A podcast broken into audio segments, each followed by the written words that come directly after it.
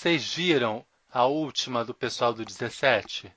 Então, postaram ontem uma imagem com o seguinte texto: Esta senhora foi agredida por petistas na rua quando gritou Bolsonaro. Quem é a senhora? Pablo? Não, Beatriz Segal, que tá morta. Uau! Puta que pariu, velho.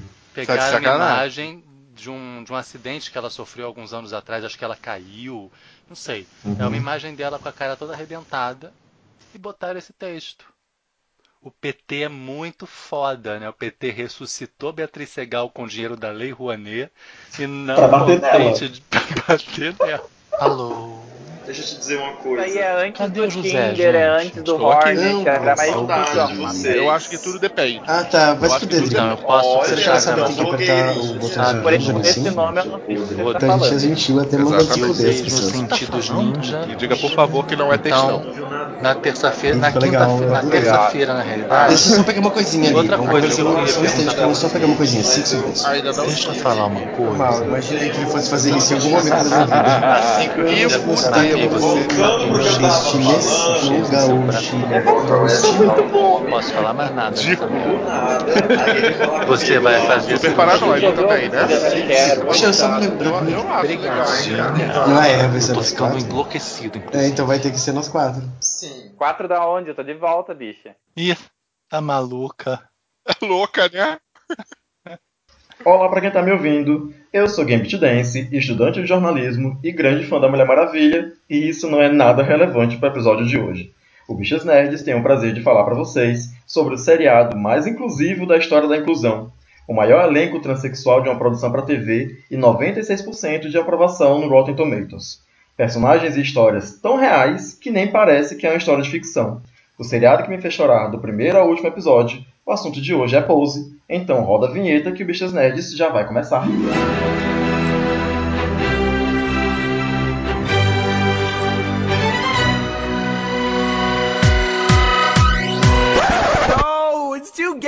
Comigo no episódio de hoje, Drigo Menezes Ele não.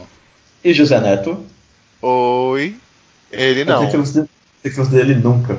Mas vamos lá. É... Pose, para quem ainda não sabe, é uma série produzida pelo canal FX, que foi criada por Ryan Murphy, é, Brandon Falchuk, é um nome muito complicado de dizer, e Steven Kennels, e estreou dia 3 de julho desse ano. Ryan Murphy, para quem não conhece de nome, é um escritor e diretor famoso de séries na TV, assumidamente gay, que já fez seriados como Nip Tuck, Glee, Popular, American Horror Story, The New Normals, Screen Queens, o 911 e já tem um contrato assinado para cinco anos seguidos de trabalhos para Netflix. Todos nós assistimos Pose? Sim. É. Bom, eu vi todo. Como eu já falei na abertura, foi bem pesado para mim. Assim, eu chorei do primeiro ao último episódio. E Drigo quer dar uma, uma prévia de sobre o que fala o, o seriado? Sim, primeiro eu gostaria de deixar muito claro que eu choraria se eu fosse capaz de chorar, porque realmente a série é muito, muito bonita. Dito isto, constatada a minha, a minha inabilidade emocional, a série se passa na Nova York dos anos 80, em Manhattan dos anos 80, e ela traz pra gente um universo LGBT muito marginal. Um universo LGBT negro, latino e trans dessa Manhattan dos anos 80 contrastado com o universo das pessoas podres de ricas e executivas de Wall Street. O que mais posso dizer? Como você já tinha falado, o elenco tem muitas pessoas trans, tem cinco uh, mulheres trans no elenco principal. é importante dizer isso, né? Personagens principais. Sim, elas não estão ali passando ao fundo. A série coloca a gente dentro dos bailes que aconteciam em Nova York, né, que mais para mais para frente a gente pode desenvolver essa essa essa parte, né, desse, dessa da, da, série. Mas ela conecta a gente com com esses bailes, como a gente vê no documentário Paris is Burning, fala do voguing, fala eu, de eu nunca vi esse documentário. Ah, é muito bom. O documentário Ele é bem interessante. E, é justamente no documentário você vai poder ver as pessoas reais que inspiraram vários personagens da série. É, Uhum. esse documentário é como se fosse a base de Pose, sabe? Uhum. É, são, tá tudo ali. né? Inclusive algumas das casas que cita no Pose, elas aparecem no documentário. Então eles existiram de verdade, né? Sim. Acho que aparece a Casa Extravaganza. Isso. Mas é, é uma série linda, é uma série muito bonita, muito bonita. Sim. Eu, eu posso acrescentar alguns detalhes, assim. É, a história começa lá na Nova York, de 1986, e tem. O plano de fundo da história são, são os, os combates, se é que eu posso chamar assim, né? Os combates de dança e de figurino nas boates da, da periferia de Nova York, né? Onde se apresentam. Onde, onde, onde estão as a maioria dos gays e das, das pessoas transexuais. Então, Gambit, eu não sei se dá pra corrigir, porque Tá. não é nas boates. O baile É é, o boate. evento. O baile, não, o baile é o evento em si. Eu não diria que aquilo é uma boate. Ah, Ele é não, um é- evento. não é uma casa noturna onde acontece Não. uma festa e tem Não, o baile. não, Ele é, É mais motivo- tipo. Ah. O motivo Tem- das pessoas estarem ali é, o, é aquela, aquele desfile, é aquela passarela. Ah. Aquilo é o motivo de as pessoas estarem ali. E na realidade, Se tivesse assistido Paris is Burning, saberia. Ah, se, se minha mãe tivesse uma carreira de peito, ela era uma porca. nossa, Não isso assisti, não que assisti. É, que agressividade. coisa agressiva. Mas assim, as pessoas, os bailes só existem porque essas pessoas não são aceitas em lugar nenhum. Sim. Isso, isso foi uma coisa muito legal quando apareceu também, né? É, porque assim, Uhum. se você perceber, aquele lugar onde acontece o baile, né, os bailes que, que, que tem pose, na realidade é como se fosse um lugar abandonado, meio que um, um galpão, meio que um clube velho, né? É, não, e, a, e tem a ambientação do lado de fora também. A gente percebe que é num bairro meio marginalizado, ele tá cheio de lixo na calçada, sim, né? sim, sim. E tanto é assim que em algum momento da, da série, nos primeiros episódios, a Blanca, que é uma das protagonistas, ela compra uma briga muito grande no estabelecimento gay, porque ela quer chegar naquele estabelecimento e ser atendida e tomar um drink. Só que as trans não eram, a- a- a- é, não eram aceitas em boates e bares gays.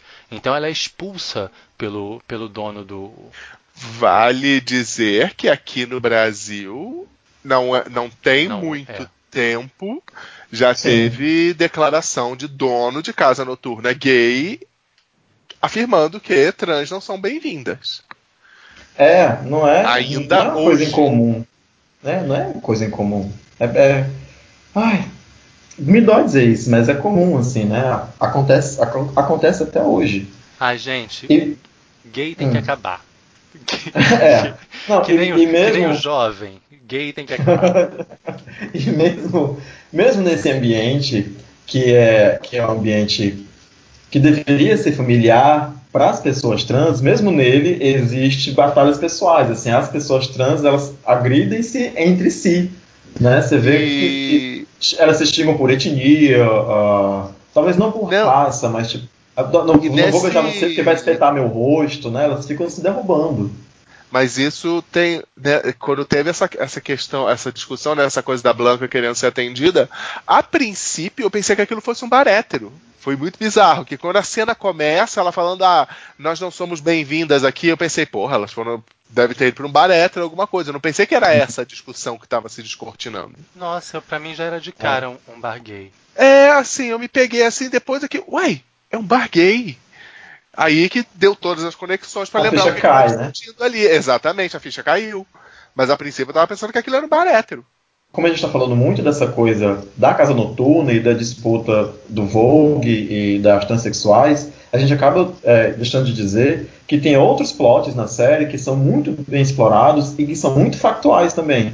Como, por exemplo, como a série se passa ali na metade dos anos 80, é, tem um plano de fundo da, da prostituição das pessoas trans, tem, tem, tem personagens que são imigrantes, ou, ou se não são claramente imigrantes, né, são, tem, tem origem latina, é, eu, eu acho que no elenco, protagonista, no elenco protagonista não tem nenhuma pessoa branca, né? Todos são pessoas não brancas.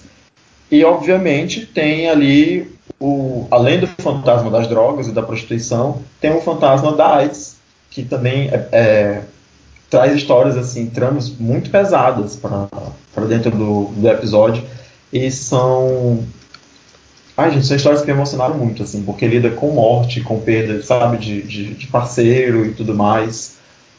Que é uma realidade. É, nem parece que faz que fazem 30 anos, né, que isso aconteceu. Assim, era, era uma realidade muito forte na comunidade LGBT como um todo, naquela época.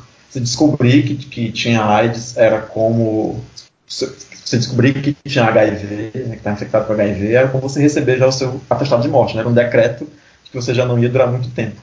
E... É, normalmente, nessa época, é, é, até como mencionam na série, a partir do momento que você descobre, você está em contagem regressiva. O que acontecer é, é que, a partir do diagnóstico, normalmente as pessoas viviam por dois anos. Uhum. É, e aí a protagonista da série, né, a, a, a personagem principal, ou uma das principais, ela tem, possui HIV, ela descobre logo no início que tem HIV e monta uma, uma casa para receber as pessoas que aí eu também acho que era outra coisa que era bom a gente reforçar é que, que eu não sei se isso acontece até hoje, tem essa questão da filiação, né? Da, da mãezona. É, acontece com as drags, se eu não me engano, né? Que ficam apadrinhando a, as drags. É, né, que montavam a casa e recebia pessoas, e, e, aquelas pessoas viviam ali ajudando no sustento da casa e elas iam se, se ajudando, né? Se virando para poder tocar a vida. É, é, uma coisa, é uma coisa legal que eu estava percebendo durante a série, assistindo, é justamente você fazer as conexões, né? Que é, é aquela situação, assim como lá, aqui no Brasil, normalmente, qual é a, a, história de uma pessoa que, quando ela se descobre gay ou trans ou é, qualquer orientação que seja desviante em relação ao padrão da sociedade, para muitos o destino é ser expulso de casa, é ser abandonado por amigos, por parentes. Então, de um jeito ou de outro, as pessoas têm que se organizar. Lá, e o específico que a série está retratando são as casas, né? Que eles formam normalmente uma pessoa, uma mãe, junta várias pessoas que estão abandonadas e se reúnem sob uma casa, uma, né, uma, dá para dizer quase como uma dinastia que está se formando ali. E aí eu me lembrando de como acontece isso aqui no Brasil também, talvez não tão forte na questão drag, embora exista toda a coisa de apadrinhamento, mas sabe uma, um exemplo que eu estava lembrando bem interessante era a questão religiosa, por exemplo, de praticantes de candomblé. Que você tem a figura do pai de santo ou da mãe Nossa, de é santo, que não é exatamente isso, mas no fim das contas você forma uma congregação ali que acaba reunindo essas pessoas que foram excluídas, e esse uhum. pai uhum. ou mãe de santo ele ganha um outro significado. É uma pessoa é que está cuidando deles. É, é, bem interessante você perceber esses paralelos, né? Que como cada lugar acaba tendo, acaba formando essas unidades familiares não tradicionais cada região a seu jeito, de, um, de uma certa maneira, né? É, se você de repente levar em consideração que é um universo de personagens negros, talvez não seja uma simples coincidência. Né? Essa questão de, da coisa se dar nessa dinâmica. Uhum. Né? Desse acolhimento, desse sentido de família, desse sentido de casa porque são denominações comuns nas religiões de matriz africana, né? Então uhum. talvez não seja uma mera coincidência que nesse espaço, eu tô, e aí eu estou falando por livre associação e por puro achismo, mas talvez não seja uma mera coincidência que a dinâmica também seja essa nesse universo. Uhum. É verdade. É, é como, como eu estava falando, acho que apesar de ser uma série ficcional, é, ela é muito baseada na realidade das pessoas, das pessoas LGBTs e trans, da, da LGBTs e trans foi ótimo, das pessoas LGBTs da época. Né? Tudo isso que é, que é, é. mostrado na série é, um, é uma transposição da, da realidade, embora haja alguma romantização, obviamente, né? Mas, mas. Então, é uma coisa que o Drigo, ele, eu sei que ele é mais novo que eu, não muito. Eu não, eu não sei qual é exatamente a sua idade, Gambit. Eu tenho 42 37. anos. Então, eu tenho 42. Em 86, eu obviamente, eu ainda era uma criança, mas eu já consigo, eu tenho flashes de coisa, eu, tenho, eu me lembro de muita coisa que aparecia na televisão, coisa e tal.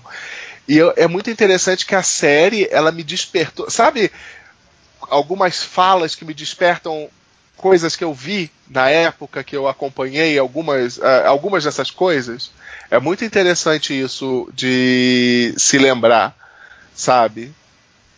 Eu não sei se vocês tiveram essa impressão, essa familiaridade com alguns dos eventos, mesmo vocês não tendo vivido plenamente É. aquilo. Eu não consegui associar, porque a série ela vai de 86 a 88, se eu não me engano. Aham. Ela, ela passa alguns anos. Alguns não, né? Do, do- do dois anos pelo menos. E nessa época eu tinha cinco anos, então eu estava assistindo a, a estreia de da Xuxa. Então, Então, pois é, eu já tinha, eu já é. tinha quase 10, então aí eu já tenho um pouquinho mais de lembrança. É, eu não percebia bem o mundo ao meu redor, ou não dessa maneira, né? Então, tem algumas coisas que eu percebi na, na série, mas não que eu tinha como lembrança, mas porque no decorrer da vida a gente já foi sabendo, né? Já, já foi aprendendo, estudando em algum um outro lugar que esse tipo de, de, de coisa existia, ou que, que ainda existe, existe até hoje. Tem, tem É. outra discussão da série que eu quero levantar essa bola aqui, que também eu achei muito bacana, que é a- a questão da, da cirurgia de redesignação. Aham. Nem, sei, se- nem sei se pode chamar assim ainda, né? Se alguém estiver ouvindo e quiser me corrigir nesse sentido, porque eu não sei se é bem a- o termo que se usa. Se eu não me engano, é ainda isso mesmo, redesignação sexual. O nome Uhum. técnico ele é um pouquinho mais feio. É o processo é. transexualizador. É o raio transexualizador. e, assim, e tem um negócio bacana do preconceito dentro da própria comunidade.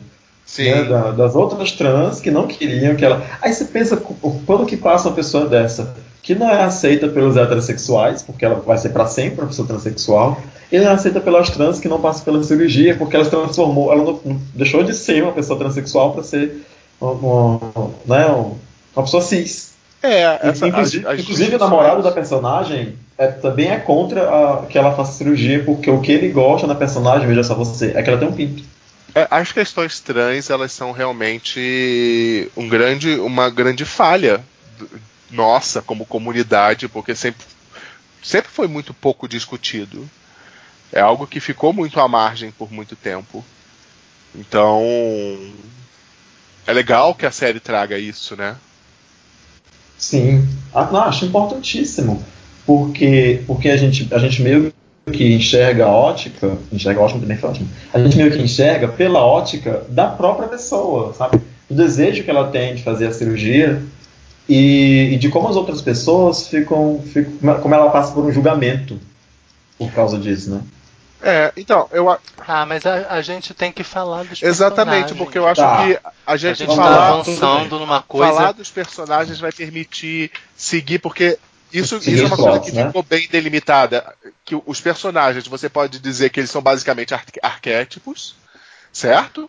Você tem o jovem gay se descobrindo, você tem a trans que descobriu que tem HIV, você tem a trans que está nesse dilema da cirurgia da redesignação. Então eu acho que isso vai ajudar bastante a gente a falar, inclusive, da história, né? Tá A partir desses arquétipos. Eu vou, eu vou tentar obedecer alguma ordem de importância e vou começar citando a Blanca Rodrigues, evangelista, que, no meu entender, é a protagonista do, do seriado, é a personagem principal. Ou ela, que pelo ela- menos, é a- o que une todas as narrativas. Eu diria que ela é o elemento que une todas as narrativas. Sim, porque apesar de começar com o drama do Damon, que a série começa com, com o Damon, Não. né? Não, Sim. a primeira cena da série A é, é- a, é a evangelista saindo da casa da Isso. Electra e dizendo que vai formar, Ah, é vai formar verdade, a é própria verdade. casa dela. Depois é que entra o Damon. É Isso verdade, mesmo. verdade. Mas assim, eu Ah. não sei. é, Então- é, eu não sei realmente se dá pra dizer que a Blanca é a personagem principal, mas ela é pelo menos É. o que. Ela é o pra elo, né? onde, das- pra onde todas as, as linhas narrativas convergem. Tá. É. Então eu vou começar pela Blanca. É, num breve histórico, né, a Blanca ela começa a trama como filha de uma casa, que é a casa da Electra. Vocês lembram o sobrenome da, da casa? Abandas. A banda. Não. Electra, Da casa- maravilhosa. Melhor personagem, gente, da série. Gente, ela- Muita identidade. Melhor personagem da e série. aí a Electra trata ela, como trata todos os filhos, muito mal. E a Blanca resolve então sair da casa da Electra e montar a própria casa. É daí que se desenrola a, É. a história. Voltando pra coisa do, dos arquétipos, né? A Electra é a mãe dura. É aquela mãe que tá educando na base da crítica e da porrada. Não, não é bem só isso, né? Porque E é meio desonesto, né? E, É, sim. sim mas. É, tam- mas também é, é, é aquela coisa, né, de como é que você espera doçura, né, é, afeto e delicadeza Sim. de uma pessoa que apanhou É. tanto da Mas vida. eu não considero né, que ela teve que se um- uma má pessoa. Não acho que o personagem é uma espécie de vilão. Não é uma Não. pessoa. Ela, ela é meio que uma sobrevivente. Sim. E a, e a série e a série mostra isso muito bem. A série mostra muito bem é, essa, é, é, essa, esses tons de cinza, esses 50 tons de Exatamente. cinza. Com raríssimas exceções, os personagens eles são todos muito humanos, cara. Eles são. têm qualidades e defeitos e eles são muito críveis justamente por causa disso. Todo mundo é complexo. Né? Nenhum deles é linear, simplório. Assim, todos Nenhum deles é totalmente bom ou totalmente mal. Sim, sim. Essa série é maravilhosa, gente. Mas voltando pra Blanca. Volta É, para Blanca. vamos lá pra Blanca. Blanca, como você falou, ela era filha de Electra, né? Era, era da casa Abundance. E quando ela tem o, o diagnóstico dela de, so- de soro positiva, né? De HIV positiva, ela toma para si a missão de, de construir uma casa e aquilo é meio que a redenção dela. Ela quer deixar um legado no mundo. Como ela sabe quer que vai ter um uma legado, existência ela- finita, ela quer aproveitar esse Sim. tempo para deixar um legado. Para fazer alguma coisa boa e ela, enfim, tem, tem uma visão diferente de como poderia ser uma casa, diferente de, de como era, por exemplo, para Electra, que é uma pessoa que, por tudo que a vida fez a ela, é uma pessoa que reage com muito shade, com agressividade, com, com, com um pouco de egoísmo, é, inferiorizando as pessoas. A, a, a- as filhas, né, as pessoas da casa dela, mantendo todo mundo muito subserviente a ela. E, e a Blanca meio que está de saco cheio, né? E quando ela sai da casa, ela arrasta com ela a Andy. Isso. Olha aí o gancho. O gancho. A- a pra Angel, falar né? de Andy. Angel, A Angel que é, a, que é uma, Uma transexual uma jovem trans, aparentemente porto-riquenha, né? E Ela- que ela trabalha como profissional do sexo. Ainda não tão endurecida, pelo menos da, da maneira como eu percebo, né? Ela tem- guarda ainda uma certa inocência, ela não foi tão endurecida pela vida como, por exemplo, a Electra e a própria Blanca. E ela desenvolve um plot de envolvimento com um homem casado. E assim, eu acho que a questão dela não ser, de repente, tão endurecida como a, a Blanca e, e a Electra é porque, enfim, ela é, por- mais jovem. Unicamente por Né? isso, porque ela é jovem. E também porque eu acho que ela já teve o acolhimento da geração Ah, anterior. Sim, sim, pode ser. Eu acho que ela já, ela já teve um certo suporte dessa geração anterior, né? E aí tem uma tem se coloca na vida de uma outra forma. E tem uma coisa também que é muito importante que a série fala muito que da questão da passabilidade da Isso. Angel.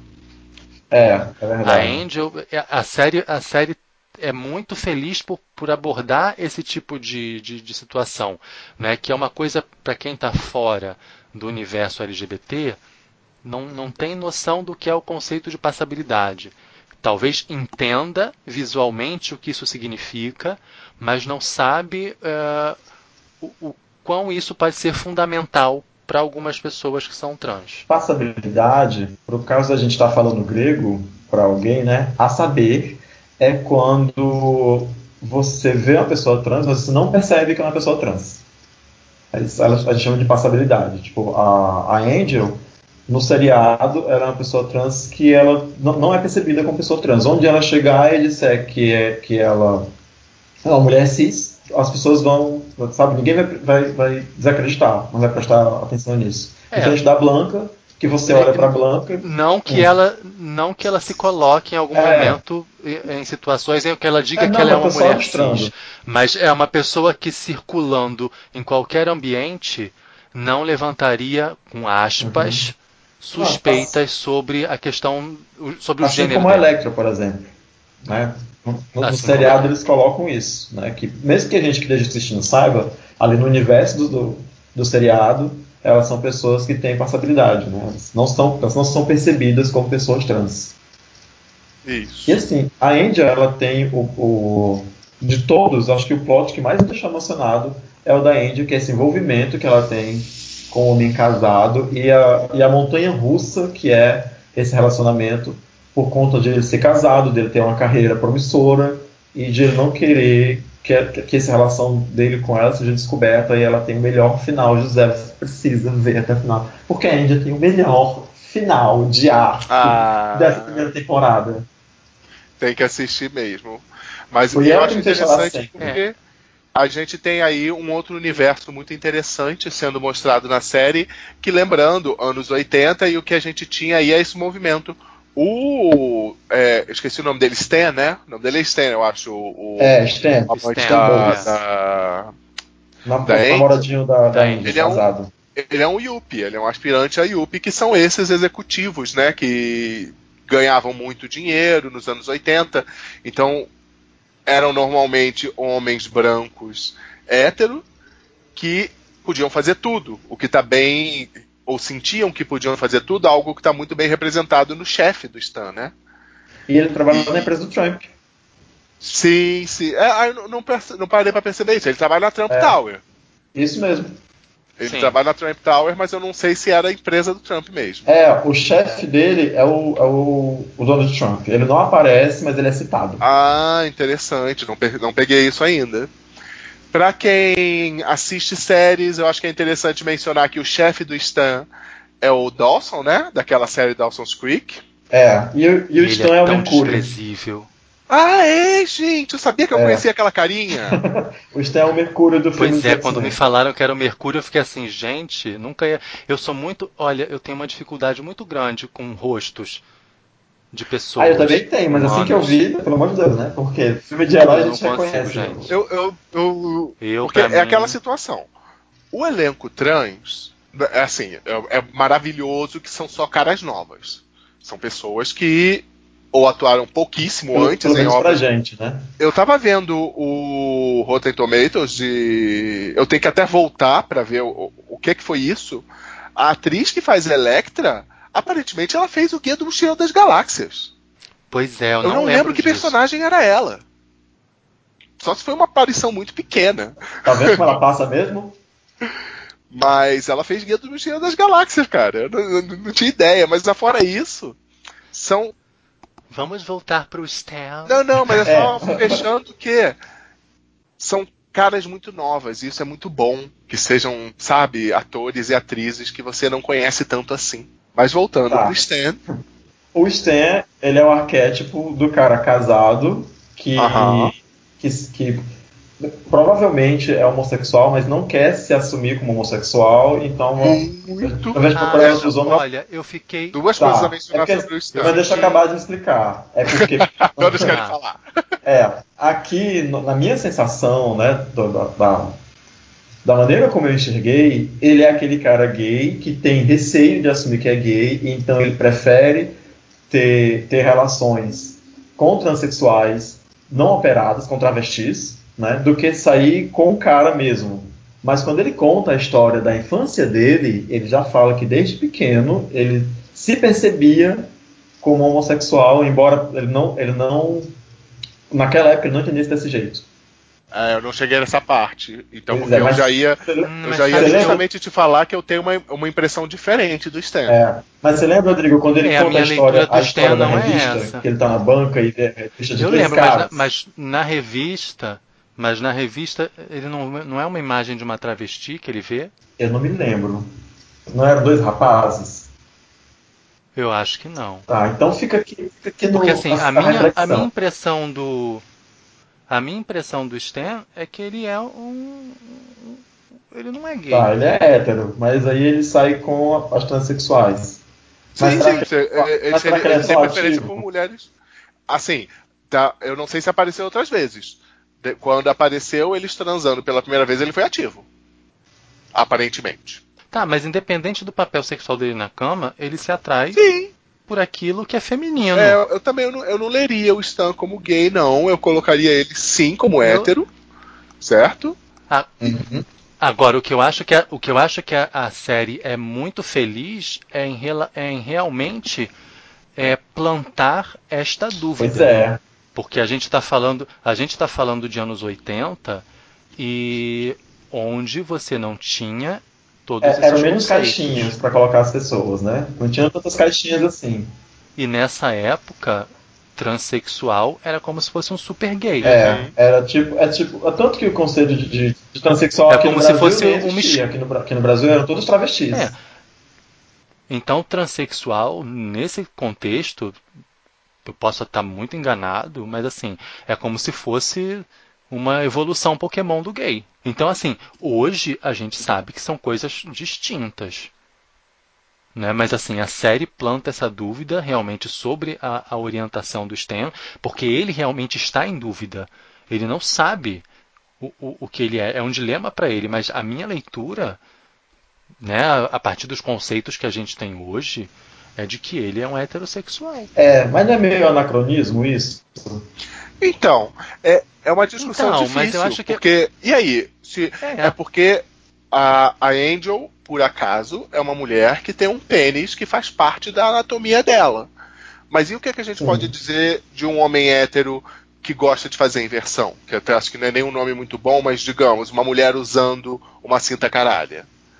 É a mesma situação, só que o pênis que ela tá usando é artificial. É, porque aí se a gente cai, se a gente cai nessa, nessa cilada de, de, de dizer que ele é gay porque ele tá com uma mulher Não, trans, a gente vai estar dizendo que a gente vai estar dizendo que todo cara hétero que gosta de, de brincar ali naquele lugar, Não. Ou, né, ou que a tá mulher trans. a heterossexualidade ou- dele ou que a mulher trans não é uma mulher. exatamente. Porque a gente vai estar reduzindo o gênero a genital, que não é Exatamente. o caso. Que na realidade é, é tudo aquilo que a gente hoje em dia Aham. Eu não quer. concordo com você. Eu concordo. Mas, eu, mas a minha. Mas Então, o assim, meu olho pro Stan é ainda é. Sim, sim. é aquele- É, eu não posso dizer porque eu não cheguei nesse ponto, mas até agora, pelo que a série mostrou, eu estou enxergando o Stan exatamente assim. Ele é diferente e, e inclusive é uma posição muito parecida com depois a gente vai falar mais dele, né? Com o o boy da da Electra, né? Ah, mas o boy da Electra, Pois é, ele se entende por gay. Inclusive, ele briga. E agora eu tô colocando o carro na frente dos bois.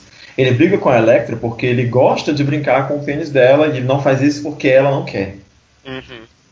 Pois é, mas eu também não sei se dá pra. Exatamente, porque Aham. a questão dele é, é que ele fala: você é perfeita como você é.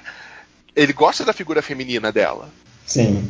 O que eu acho que é uma visão. Eu acho Pois que a é. série até seria interessante ela dar essa. é, é, talvez algum personagem com essa nuance que você tá falando, Gambit, do homem gay, que pelas pressões sociais ele não consegue se enxergar isso e a maneira que ele tem de expressar essa sexualidade é fingindo. é- é- é- são palavras horríveis, mas é Sim. fingindo com uma mulher transexual que ainda tem seu pênis. sim. Porque, porque na É visão. Porque assim. Dessa situação. Na- na visão- não na visão nem no Stan, nem no, no, no boy da Electra.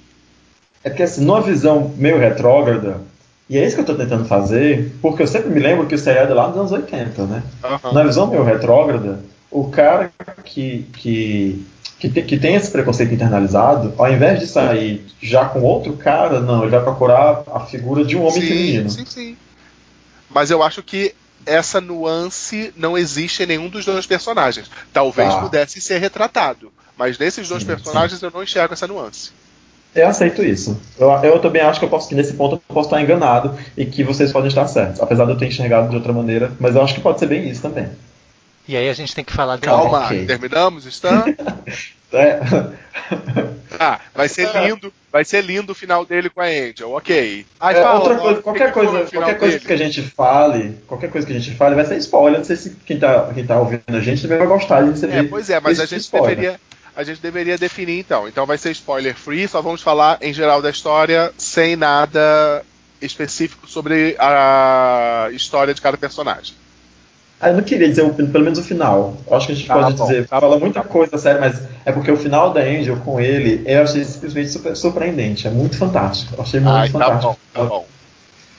Eu não queria revelar, que eu acho um plot twist assim maravilhoso. Então vamos lá. Já vamos pra Electra? Tá, vamos pra Electra. Ou, ou de repente a gente termina a Casa Evangelista? É, não, vamos por ordem de. Que eu acho, porque eu não sei se a ordem de importância vale nesse quesito, né? É, eu também não sei, mas ok. É, porque como a gente já falou Ah, do, vai, do tá, namorado do Quer Electra, falar da Electra? Vamos acho lá. que eu, tá. é, não tô me A aguentando. Electra Essa- começa. Essa Não. coisa do arquétipo a gente pode colocar, né? Quem é a Electra? Que é uma mulher transexual, ainda que mantém sua genitália de nascença. Negra, muito importante dizer isso. E, como ela mesma diz, ela já tem 41 anos. Porque, E. porque para a comunidade LGBT já é uma idade bastante avançada. Exatamente. E ela é uma mulher muito endurecida pela vida e que ela deu a sorte de encontrar um homem que pode se dizer se afeiçoou a ela, não sei exatamente qual é a palavra que a gente usa, mas ela tem basicamente um sugar daddy, ela tem um homem que É. sustenta ela. Ele Homem banca rico. ela Rico e ela banca- banca uma casa. e ela banca uma casa, que é a Casa Bandas. Que chama bandas justamente porque nessa casa eles vivem bem, né? Eles vivem relativamente bem. Sim, aparentemente o Ela- dinheiro, apesar de ela ter seus trambiques e ela gostar de vez em quando planejar crimes, É. ela tem Que, aliás, gente, melhor cena de abertura de série Nossa, da vida, gente, o que, né? que foi aquilo? Qual cena? Aí, Gente, a cena inicial da série é quando elas assaltam o Ah, museu. é verdade. É da verdade. Eu tava, eu tava lembrando da, da cena do Papai Noel, mas tá falando da. Mas é, não, mas é maravilhoso isso. Elas roubando o museu é maravilhoso. E elas roubam o museu para conseguir as o fantasias museu para vencer o concurso. pra desfilar no baile. Exatamente. Que aí, o, o- justamente, esse tema é o motivo da briga toda e pelo qual é o estopim pra saída da Blanca, né? Porque, na verdade, É. foi um tema que a Blanca propôs, a Electra, obviamente, gongou a Blanca e sugeriu logo em seguida o mesmo tema. Só com que aí outro com, nome. com outro nome e com o planejamento, né? Porque por mais que a Blanca tenha sugerido a ideia, ela nunca ia propor assaltar um museu. Não, e é fantástico, né? Imagina, entra um grupo de trans e de, de gays no museu, se esconde, espera o museu fechar. Depois que o museu fecha, eles vão roubar uma coleção de, de, de, de- roupas, de indumentária, sei lá de que século, De de, sei lá de época, que né? rei, De, de época. E roubam mantos, e roubam cetro, sei lá, coroa. E, gente, depois arrebentam a vidraça. É, não tinha como sair, né? E a polícia.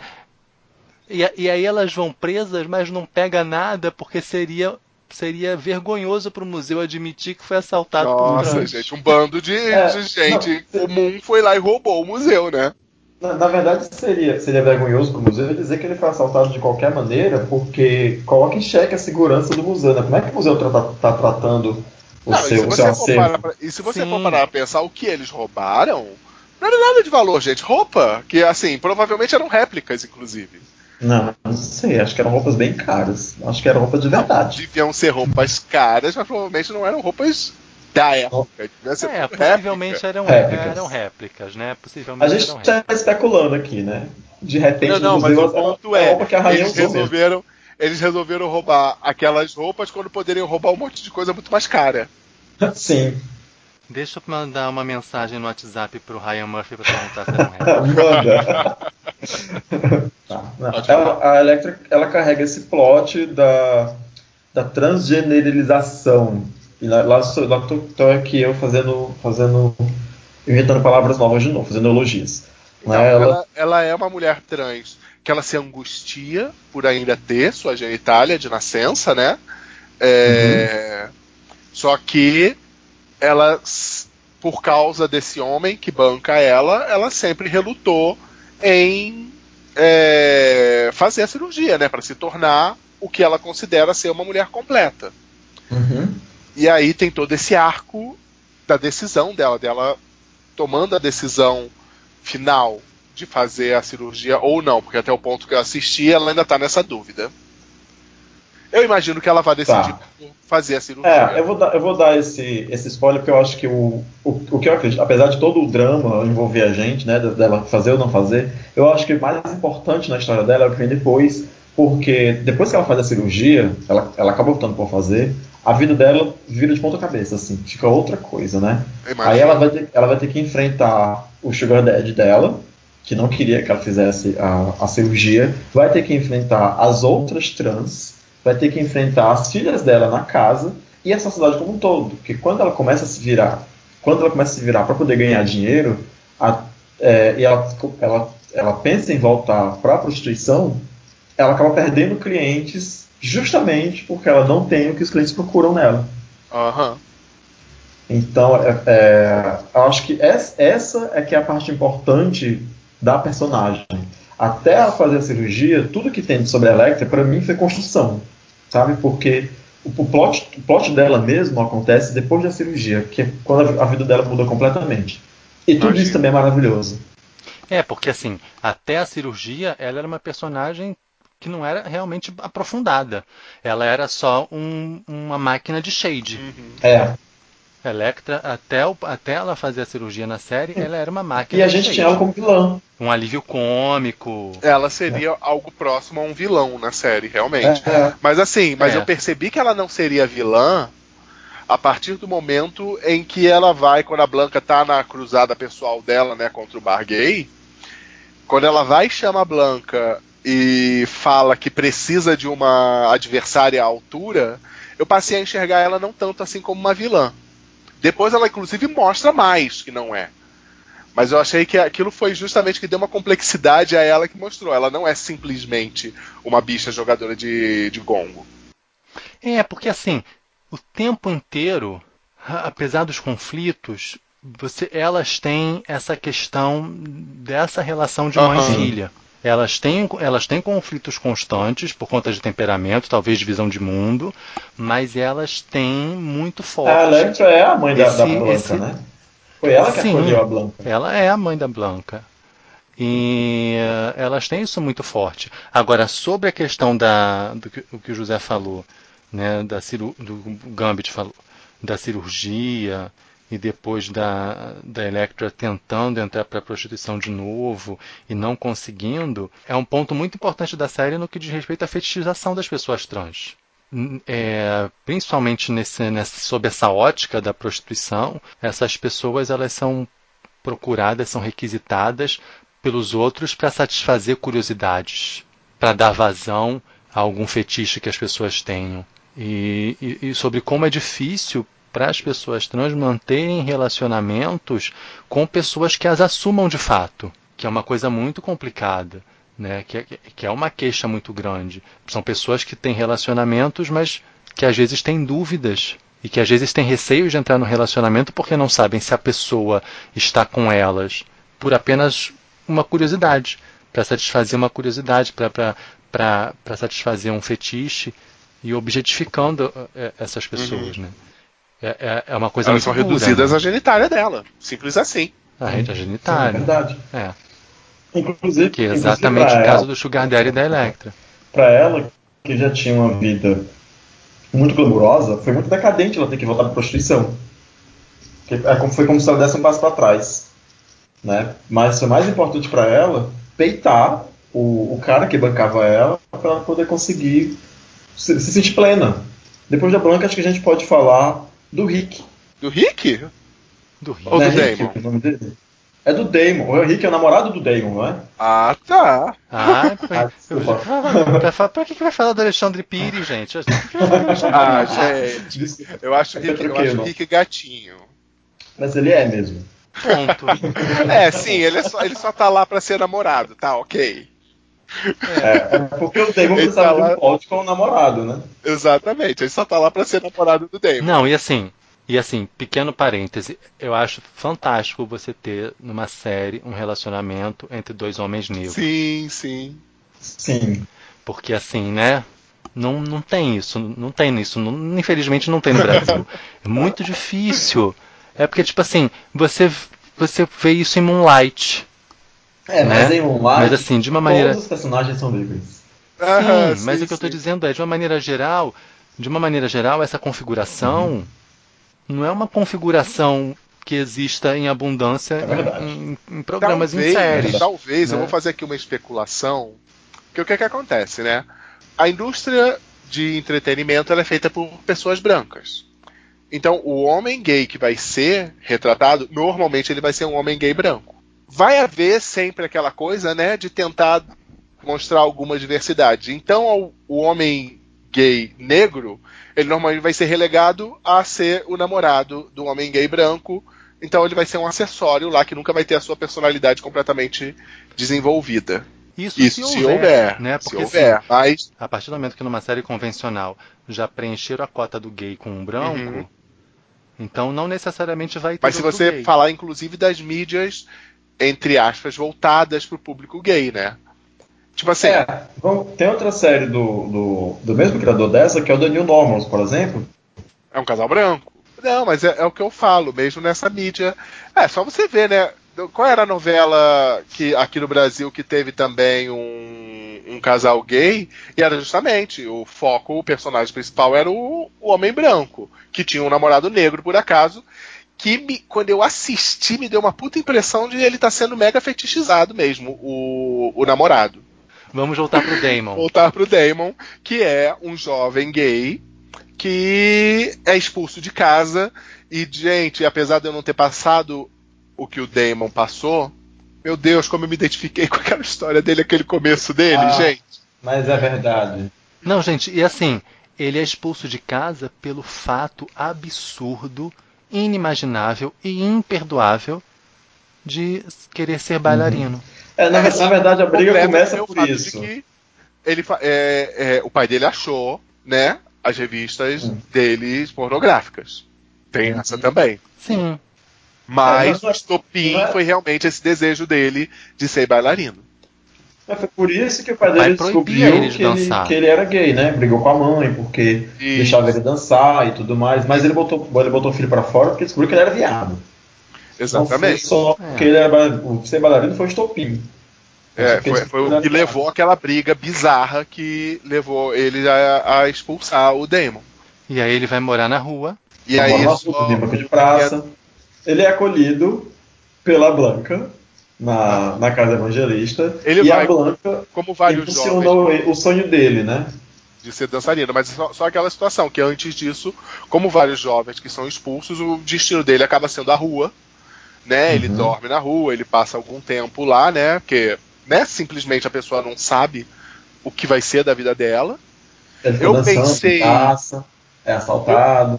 Eu pensei que o plot dele fosse seguir por algum caminho de ele indo pra prostituição, mas acabou não seguindo por esse caminho, o que foi bom, inclusive, porque seria o, justamente o lugar comum, era o que eu tava esperando. E, É, seria óbvio. e ele segue um caminho como vocês falaram, a Blanca Mas, incentivando. mas a ele oferta surgiu. Aparentemente, a história dele segue pelo caminho bem sucedido, apesar de ter um porém aí no meio do caminho, que é justamente do episódio que eu parei, né? Que tem toda a coisa dele ficar doente, coisa e tal. Que eu ainda não sei o que deu. Preciso dizer que ele protagoniza uma das cenas mais maravilhosas do seriado, que é ele dançando I Wanna Dance With Somebody, da, da Whitney Houston. Posso admitir o que eu Ah. tava sentindo nessa cena? Porque justamente Ah. eu tava, eu tava foi uma quebra de expectativa muito grande. Eu tava pensando, meu Deus, ela não vai aceitar ele. Isso vai, ela vai, isso vai dar merda. Ele tá dançando feito um maluco. Eu pensei isso. Gente, mas assim, não, é- não pode. Porque assim, a série, a série ela é muito feliz porque ela não transforma tudo isso numa tragédia do caralho. Foi, Então, assim, é a série, a série precisa. A série precisa desses elementos felizes, porque, né? Você já está lidando com uma marginalidade, você está lidando com uma epidemia de uma doença que era uma sentença de morte. Então, a, a série precisa desses espaços de felicidade, né? Para dizer para as pessoas que, tipo, é duro, mas a vida é continua e a gente se refaz e a gente tem as nossas Mas essa conquistas. desgraceira danada também não é um lugar comum, usando aqui as palavras do José. Quantos e quantos filmes de gays a gente assiste que é sobre o gay que morre de AIDS, que não consegue ficar com seu parceiro feliz, sei lá quanto tempo.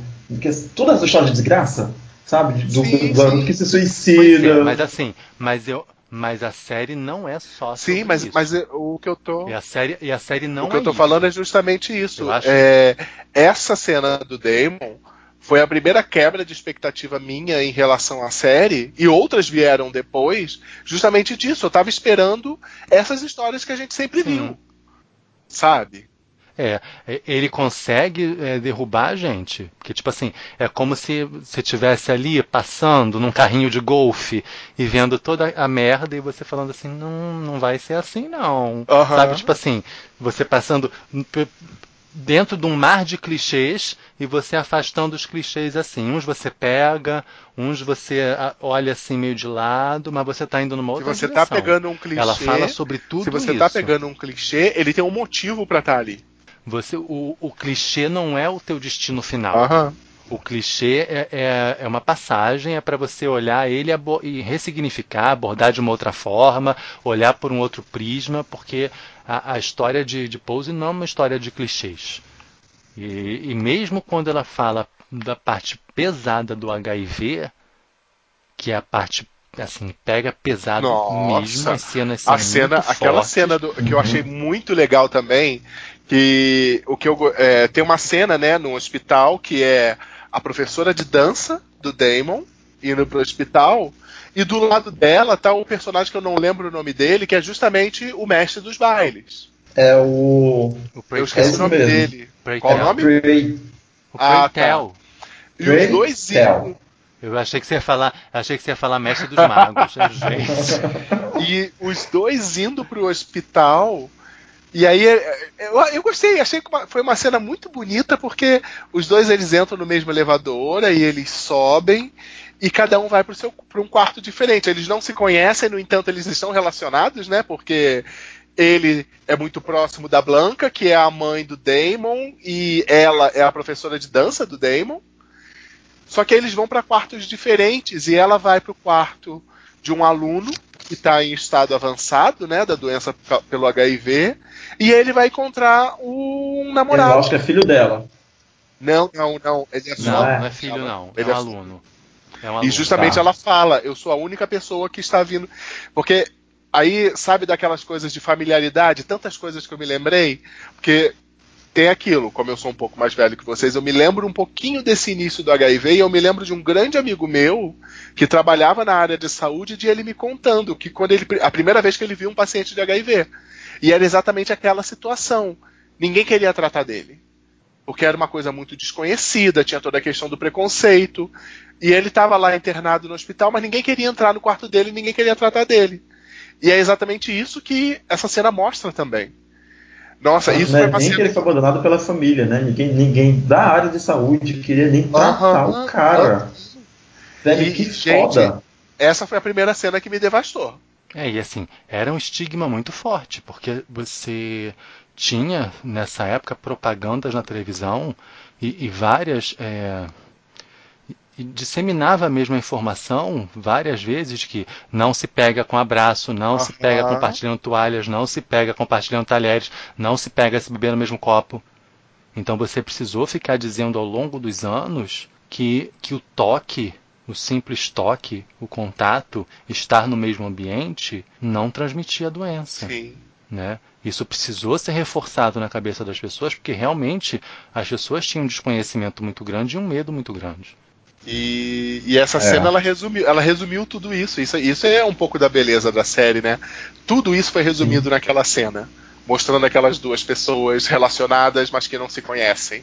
Eu achei isso bastante legal. Depois teve, né? E E aí eu a vou aproveitar o fala- seu gancho pra Tem que- gente começar a falar, inclusive, do Tem- Preytel agora. Mas a gente já terminou o Damon? É, e o Ah, Damon não- ele arruma um namoradinho, muito mais que é o o. Rick, né? Ah, Uhum. o Damon é virgem pela primeira vez. É, é, outra coisa legal da série, né? Que é o papinho da Blanca com o Damon sobre. Que, imagina, né? Ele é um jovem gay que foi expulso de casa, ele não sabe sequer como é que é o sexo entre dois homens, como é que acontece o sexo entre dois homens. Ele E aí sabe ela- o que ele viu nas revistas dele.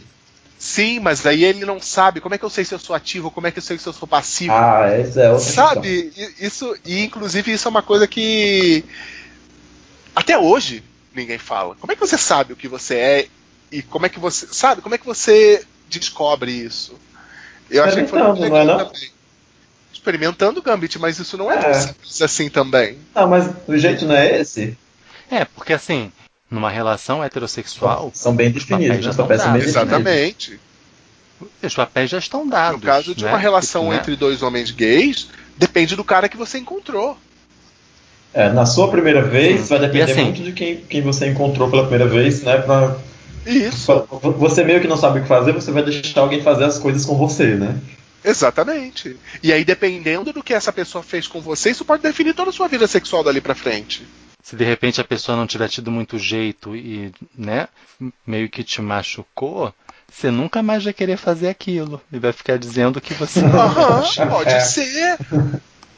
A Pode. gente, a gente não Pode. tá Mas não dizendo é? aqui que, obviamente, eh, deve, eh, provavelmente existem Pode pessoas que acontecer. genuinamente não gostam de ser penetrados, então eles preferem ser ativos. Ok, você não sente prazer desse jeito. Mas quantos não é porque, justamente, naquela primeira vez não foi uma relação tão boa assim? Aham. É, é, é um Você assunto teve muito desconforto da primeira vez e não tentou nunca mais. que é inclusive o tema de um futuro episódio que eu gostaria que a gente fizesse sobre saúde sexual, que envolve isso também. Ok. Fica aqui essa prévia, né? do- de, um próximo, de um episódio futuro. onde a gente Mas vai aí. discutir quem de nós é ativa, quem de nós é passiva e como foi que a gente descobriu isso. Alguém aqui desse episódio que ouve esse podcast não sabe ainda? Não sei. Vai saber, será que todo mundo ouviu todos os episódios? Eu mantenho muito sigilo sobre a minha vida, então ninguém realmente sabe.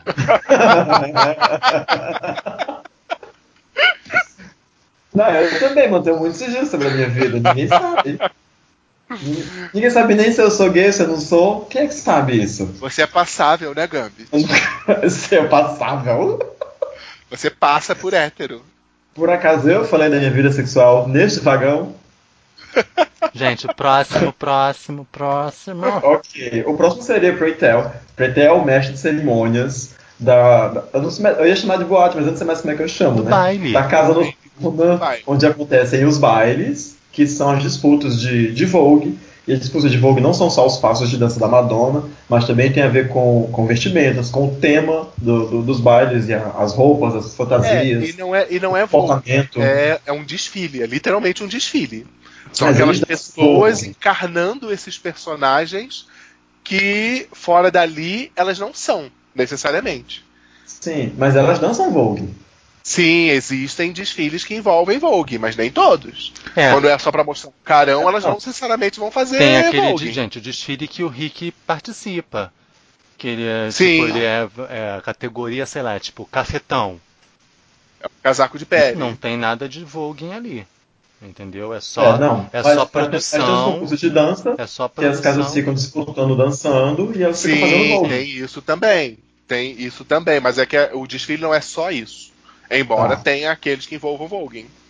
Não é Mas só que isso, mas também tem Vogue. Ok. Reitel. Já, já, já concordamos. Então, o Creighton é o mestre de cerimônia, ele é o melhor amigo da, da Blanca e ele também se descobre soro positivo e o namorado dele, é, que é soro positivo, já tá doente. É, na é, minha cara. o quê? Eu, Ah, não sei desculpa. que pedaço que eles pegaram. Não, besteira. Eu, eu- eu não me incomodo Ah, tá. Mas justamente, o último episódio que eu assisti foi ele indo se testar. Gente, aquele episódio é muito tenso. Meu Deus. Muito. Mas qual não é? Né? Então, eu vou lhe ser sincero que eu tava meio desconfiado. Porque, né? O que ele falou. Aquele cara, ele tinha, ele, ele falou que ele já tinha se exposto. Ele já tinha tido cinco namorados anteriores que também foram pro hospital. Eu vou dizer que talvez ele, inclusive, tenha sido o- quem transmitiu para esses outros namorados. Então, Uhum. eu já desconfiava que havia grande possibilidade de ele ser soro positivo. Pois é, mas o resultado é esse e, e, e é muito complicado para ele depois ter que admitir ter que admitir isso e ter que trabalhar isso, inclusive sendo amigo da Blanca e já sabendo que a Blanca é soro positiva, Aham. sabe? E, e isso é uma coisa que também retrata muito a época, porque nesse início, pessoas morrendo de HIV, pessoas próximas de você morrendo por causa do HIV, era relativamente comum. De novo, eu não sou tanto assim dessa época, mas eu tenho pelo menos duas pessoas próximas de mim que morreram por causa do HIV. Uhum. sabe? Então isso era algo muito comum é, nesse período e eu acho que o Preytel ele tá aí para retratar isso também, né? É, não tem, ele vai, ele vai protagonizar cenas de onde- até onde você viu, né? Depois que você vê, ele vai protagonizar cenas que são maravilhosas com o, ou então o namorado dele, que tá doente, sabe? A Aham. cena de, de- de con- conversas longas, assim, discursos, sabe, muito apaixonados a respeito de sobrevivência, a respeito de continuar tentando. Ai, Então, que legal. É.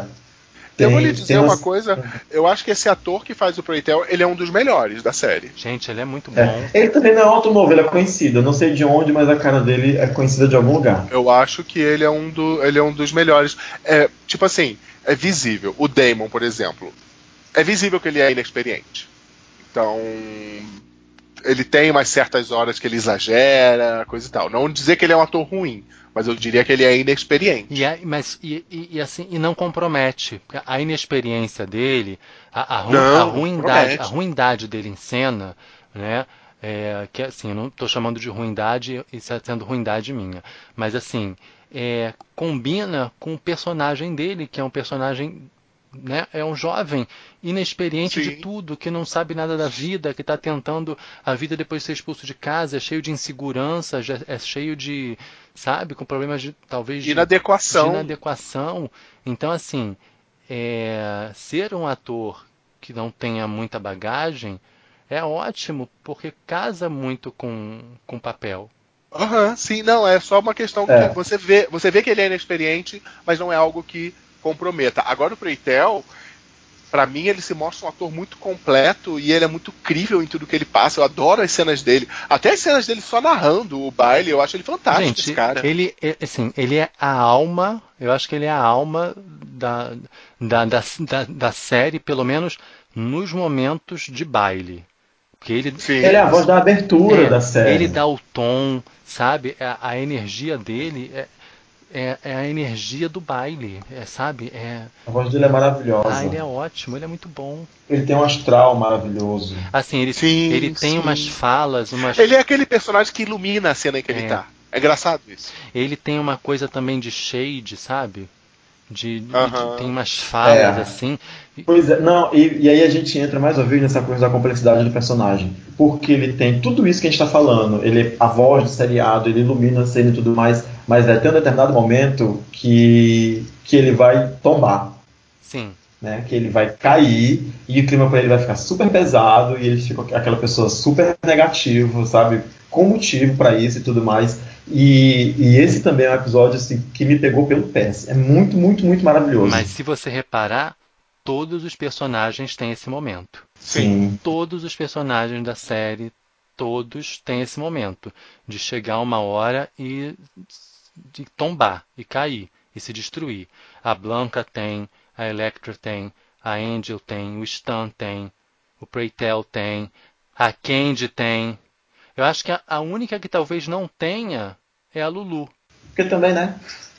Lulu é qual? A Lulu Não, Lulu, Lulu tem sim, tem episódio que ela é super humilhada. Qual é a Lulu? Mas é, assim- da, é, da, é da Abundance?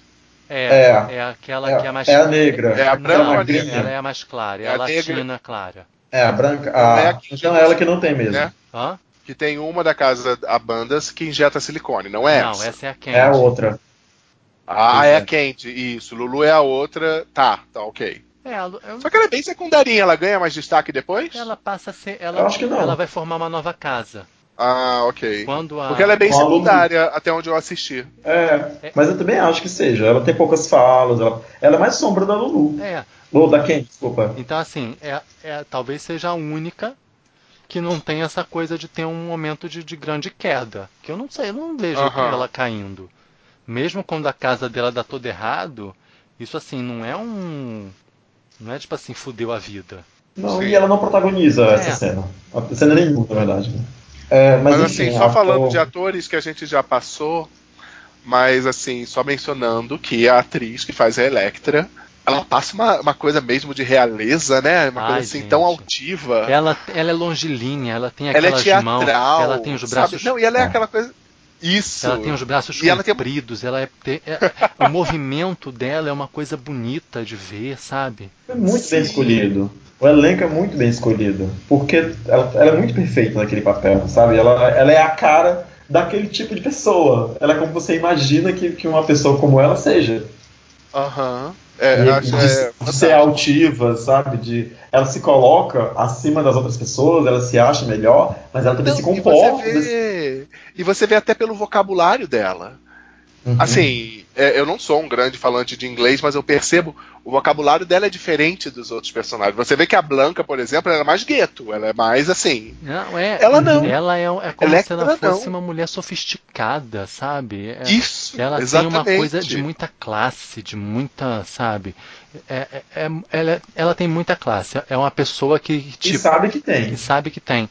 Aí eu, eu não sei, é, não sei onde, é- de onde é que isso sai, de onde, de onde é que ela constrói isso. Se já era uma coisa dela, do background da, da vida anterior dela, ou se é porque ela tinha esse sugar daddy que bancava ela, e aí ela resolveu ser uma, uma dama da sociedade.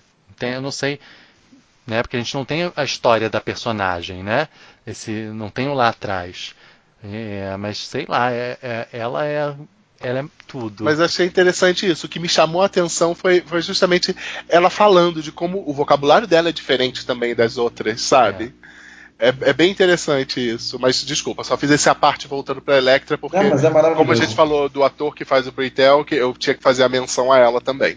Pra gente dar sequência pros personagens, não falta muita gente mais, falta Se só for falar dos o... principais, né? É, tem o Martinez, que é o, o Papi.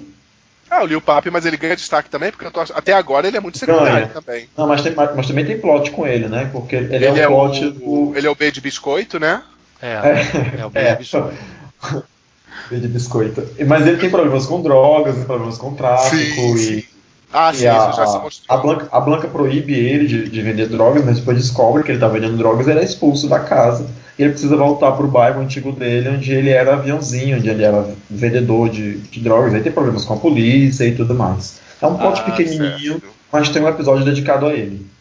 Hum, ah, legal. Agora, sabe uma coisa que eu queria falar? Não falando de personagem, mas falando da atriz? Que eu não quero que a gente não fale disso. Porque a, a, a atriz que faz a Candy, que é a Angélica Ross, ela além de ser atriz, ela é tipo uma mega empreendedora. Hum, Ela montou, eu não sei se é uma ONG, é, ela tem uma empresa de tecnologia. Que legal. Ela em algum momento. Esse é um plot twist tremendo também, né? É, em algum momento da vida dela, ela aprendeu a programar, ela aprendeu sozinha a programar, e aí ela fundou uma empresa para ensinar é, tecnologia para pessoas trans, para empoderar economicamente pessoas trans, para que elas não sejam escravas, né, de, de, de ter da prostituição. Sim. Não, até, exatamente, porque ainda hoje é, a grande maioria das mulheres trans, eu não sei em relação a homens trans, né? Mas você pode pegar a maior parte das mulheres trans ou trabalham ou já trabalharam com prostituição. Ainda e se é não, um se não estão muito se não estão grande nessa essa área, estão na área da beleza. Sim, mas mesmo essas que estão na área de beleza, elas são a minoria. Assim, e, infelizmente, prostituição ainda é a profissão principal a qual as mulheres trans É. elas podem se dedicar.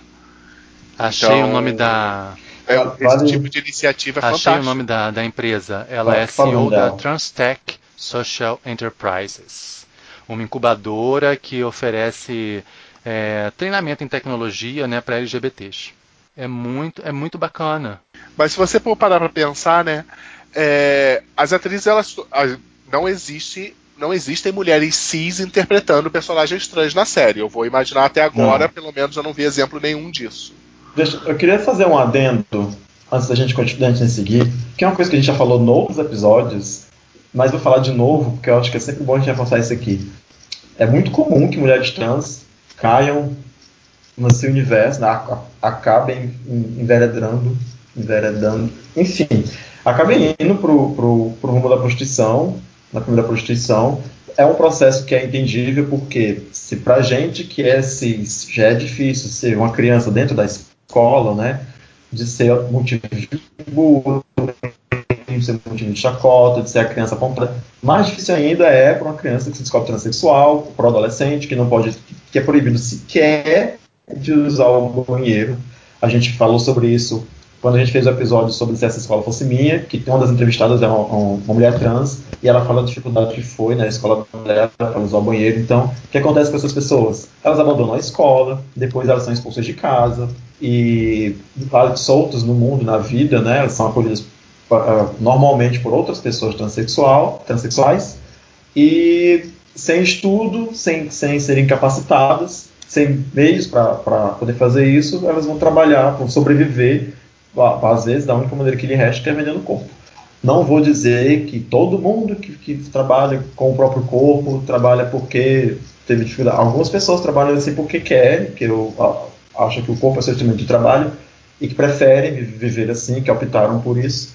Mas muito comum que, que pessoas trans acabem nessa vida por causa desse processo todo de, de que meio que lhes é proibido a educação, a profissionalização e etc e tal. É, e assim, nenhum Era problema, isso. né, em, com prostituição. Não, não o é problema. problema. O problema Sim. é que esta seja a única opção de algumas pessoas.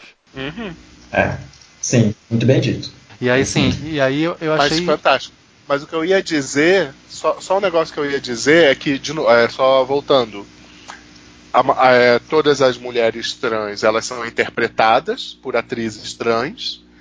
E até pela questão de toda a dificuldade que é o processo de tomar consciência de que você é uma pessoa trans, por isso ser um processo longo, doloroso, muitas vezes envolve muita autodescoberta, para mim é até esperado que algumas dessas pessoas elas sejam realmente multifacetadas, que você encontre essas pessoas que elas não são apenas atrizes no sentido de só se dedicarem a essa profissão.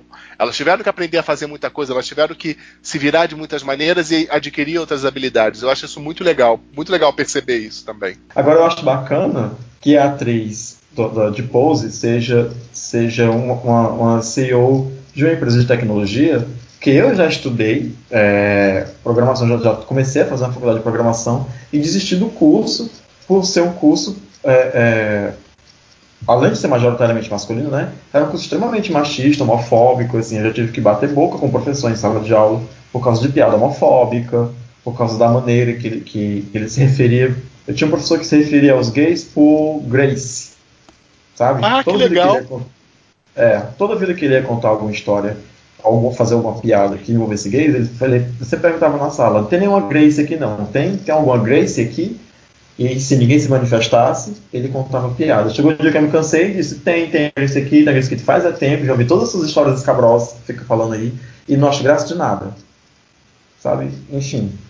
Né? É muito bacana que tem uma pessoa trans agora, seja CEO de uma empresa de tecnologia, que ensine, que, que instrua as pessoas nessa área de programação, porque os cursos normais, as faculdades normais, são majoritariamente é, formados por homens e, e são muito homofóbicos, são pessoas muito homofóbicas, um ambiente muito, muito difícil e de assim, se lidar. Essa questão da inclusão de pessoas trans é algo no Brasil muito recente. Isso uhum. entrar na pauta é muito novo. E se você parar para pensar, assim, você trabalhar como programador é algo que você pode fazer até de casa muitas vezes, né? Uhum. Sim. Então, uhum. na realidade, o que eu estou dizendo é que é uma maneira de você empoderar a pessoa. Não quero, eu, eu, o que eu não quero, eu não quero que fique parecendo que eu estou dizendo que, essas, que as pessoas vão poder trabalhar escondidas sem contato, entendeu? Mas a aparência delas é algo que impacta menos do que alguém que tem um trabalho Sim. presencial. É. Isso é inegável. Então, assim, o fato de você poder habilitar uma pessoa a trabalhar com tecnologia numa, num trabalho que muitas vezes ela pode fazer de casa, que ela pode fazer de home office, que ela, sabe, pode trabalhar às vezes como por, por conta própria, como freelancer e tal, e numa profissão onde a remuneração é bem bacana, é muito interessante você ter essa possibilidade de dar essa autonomia financeira para essas pessoas dessa forma, uma vez que esse mercado permite que elas contornem essa barreira, que é uma barreira muito grande, de, de trabalharem numa empresa e de ficarem expostas e dos colegas não aceitarem, e de ter que ter uma reunião na empresa para saber que banheiro que a pessoa vai usar, e de ter pessoas que não falam com ela, e de ouvir piadinhas, entende? Na minha empresa, eu tive uma colega que fizeram uma reunião na agência onde ela trabalhava para saber que banheiro que ela ia usar. Então, assim, é, é, é, é, você tem que encontrar formas de empregar as pessoas isso, isso é uma questão tão paradoxal, eu vou dizer por quê. Porque empresas de tecnologia, normalmente, né, as administrações de empresas de tecnologia, elas prezam pela inclusão. As empresas de tecnologia, elas tendem a ser modernas. Primeiro porque isso pega bem para a empresa. Né? Isso é bem visto dentro do mercado. A empresa hoje em dia ela tem que ser inclusiva, ela tem que ser ecológica e todos esses, etc. que pegam bem, pegam bem para a empresa elas prezam por ganhar ISO, elas querem ter excelência. Então as administrações, as gerências, elas tentam ser inclusivas, elas tentam ser não preconceituosas é, assim, e aceitar é... e, e, motivar, calma, e motivar a diversidade no ambiente empresarial. Por outro lado, o caminho que se leva para essas profissões, como eu, como eu já citei aqui, são caminhos muito difíceis para pessoas homossexuais e trans. Quanto mais, quanto mais é, quanto menos passável você é, né, por assim dizer, quanto mais você se identifica como homossexual, mais difícil fica o ambiente para você. E, e aí isso, isso torna um paradoxo. Tipo, se a, se a gerência da empresa, por um lado, preza pela inclusão, o corpo da empresa, ou o, o chão de fábrica, né, as pessoas não entendem isso direito. Então elas tratam o, o colega com indiferença. Ora, se eu que sou passável, como José disse, né, já sofro com esse ambiente dentro da empresa, imagine como seria a dificuldade se tivesse uma pessoa trans trabalhando onde eu trabalho. Mas, é, mas assim, é que eu acho que tem dois lados aí, tem duas realidades, né? Uma realidade dessa empresa de tecnologia moderna, lá, lá, lá, lá, lá, lá, que aí, tipo assim, são as grandes empresas, né? Porque. E que, e que assim, é, mas as, as pequenas tentam imitá-las. É, é, aí que mas, eu mas acho eu que as pequenas nem tentam, Gambit. Eu acho que as pequenas nem tentam. Entende? Acho que as pequenas não tentam, não. Eu acho que esse é um discurso realmente para empresas de grande porte, ah. né? E que aí que assim vai ter isso como discurso, vai ter isso como valor, vai ter isso lá, sabe, no seu no seu DNA talvez, mas é uma visão que nem todos os funcionários vão partilhar e eu tiro, tiro isso da minha própria empresa.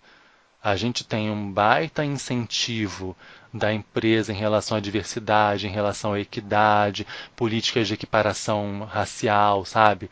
A empresa volta e meia tem ações nesse sentido, tenta conscientizar os funcionários nesse sentido, mas uma boa parte dos funcionários não adere a esse discurso e é extremamente retrógrada, como a gente está vendo até no resultado das eleições. Né? Muita gente vota no ele não.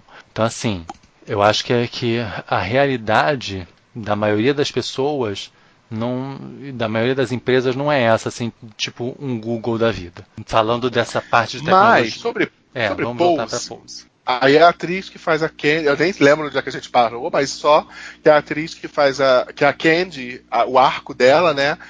Até onde eu assisti, foi a coisa do silicone. Que ela acaba aplicando silicone, né? Da, mas numa clínica de, é, de assim, quintal. Primeiro ela vai numa mulher que vai. Primeiro ela vai numa mulher que cobra caro. Sim. E que teoricamente isso. faria o um negócio direitinho. Aí depois. Uhum. É. Teoricamente, mas também já era clínica é. de fundo de quintal, né? Porque essa... Sim, a diferença é só que ela, ela trabalhava num consultório e ela viu o Sim. médico trabalhando. E essas pessoas não tinham acesso ao sistema, né? Elas têm que fazer, elas Até têm que fazer tudo tem. no fundo de quintal. Aí ela vai uhum. fazer com uma mulher não, é lá que, completamente e... errada e dá, dá, tudo errado, né? Só uma, uma coisa, uma parte aqui. Eu Outro acho spoiler, que o conhecimento maior da maior parte das pessoas a respeito de travestis vem daqueles programas que tinha muito na década de 80 e 90. E eu tenho muito vivo na minha memória justamente um que se dedicou a mostrar toda essa coisa do silicone, das que se injetavam silicone.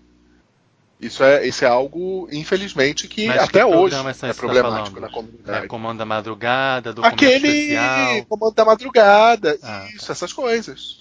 Eu me lembro até hoje É, teve- que Teve fala um caso que ficou muito popular por causa do, do filme do, do Drauzio Varela, né? O Eu o sei. Santoro. Carandiru? Carandiru é. Carandiru, que tem o personagem do Rodrigo Santoro. filme. Não assisti esse filme até hoje. Aí a Kay quer tirar meu couro porque eu não vi documentário francês. Muito bom pra senhora. É o filme, do- o filme do Drauzio Varela, quer dizer, o filme não é do Drauzio Varela, é um filme baseado no livro do Drauzio Varela, que ele consulta as pessoas no, no presídio de Carandiru, e uma das pessoas é uma transexual, né, é que no filme é interpretado, interpretado pelo Rodrigo Santoro, e ele injeta silicone industrial no corpo. Ah, sim. E aí tem todo o discurso lá do, do médico, né? Toda essa coisa do não é adequado e tudo mais. Você sabe que você está injetando Eu veneno. no seu corpo. cheguei. Eu cheguei a conhecer uma travesti que teve problema com silicone industrial. Uma co- conhecida no bairro onde eu morava. É, é bastante ruim, é um negócio bem doloroso depois, porque é aquilo, é, é uma massa que está no seu corpo que ela não necessariamente vai ficar no tecido onde ela foi injetada. Mas que seja, esse é o plot da Candy, né? E aí até onde eu vi, ela passa mal. Passa. Mas eu não sei se teve desenvolvimento Passa, depois inclusive- disso. Ela fica cheia de calombo. Ah, tá.